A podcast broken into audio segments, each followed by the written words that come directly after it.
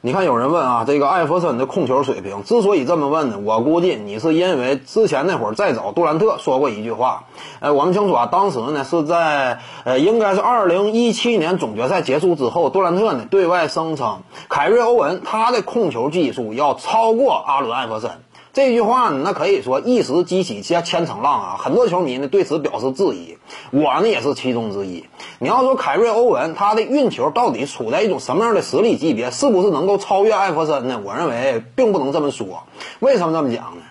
因为首先一点啊，你必须要清楚，可能说呢，在目前这个时代，你看凯瑞欧文他的运球呢会比较华丽，但是你不要忘了，这是两个时代的规则。当初阿伦艾弗森那个时代，你比如说二零零一年率领球队他闯进总决赛的那个时期，当时联盟当中呢是允许 hand track 的。也就是说呢，面面对这些外线的顶尖持球人，你是可以用手拉着他衣服啊，或者是推他那个后背啊，你可以用手接触的，你是能够做出这样一种预判的，通过他的身体动作。因此呢，在两套规则之下所用的这样一种控球技术，那也是完全不同的。你比如说那会儿呢，阿伦艾弗森他更多呢就是采取一种大开大合的进攻方式，比如说大范围的这样一种 cross over 啊，这种变向，那是他当时的打法。但你如果说在现在这个时代的话，那可能说。呃，艾弗森呢，他会用更多细腻的技术，就如同欧文在赛场之上展现出来的这样，这是两个时代的不同风格。你只能这么讲，不能直接就说欧文他的运球技术啊超过这个艾弗森。我认为这句话是不对的。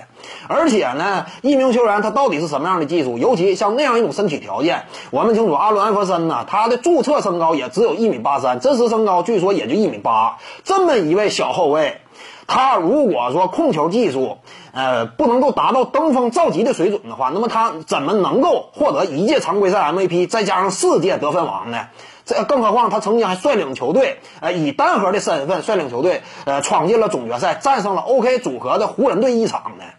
你无论是就哪个角度来说，就当时的规则，还是就整体取得的荣誉，以及在现有的身体条件情况之下，他技术可能性的这样一种标准的预期，你从这几个多个维度去去看呢？我感觉啊，阿伦艾弗森他的控球技术，你要是说让我讲的话，那是高于欧文的。各位观众要是有兴趣呢，可以搜索徐静宇微信公众号，咱们一块儿聊体育，中南体育独到见解就是语说体育，欢迎各位光临指导。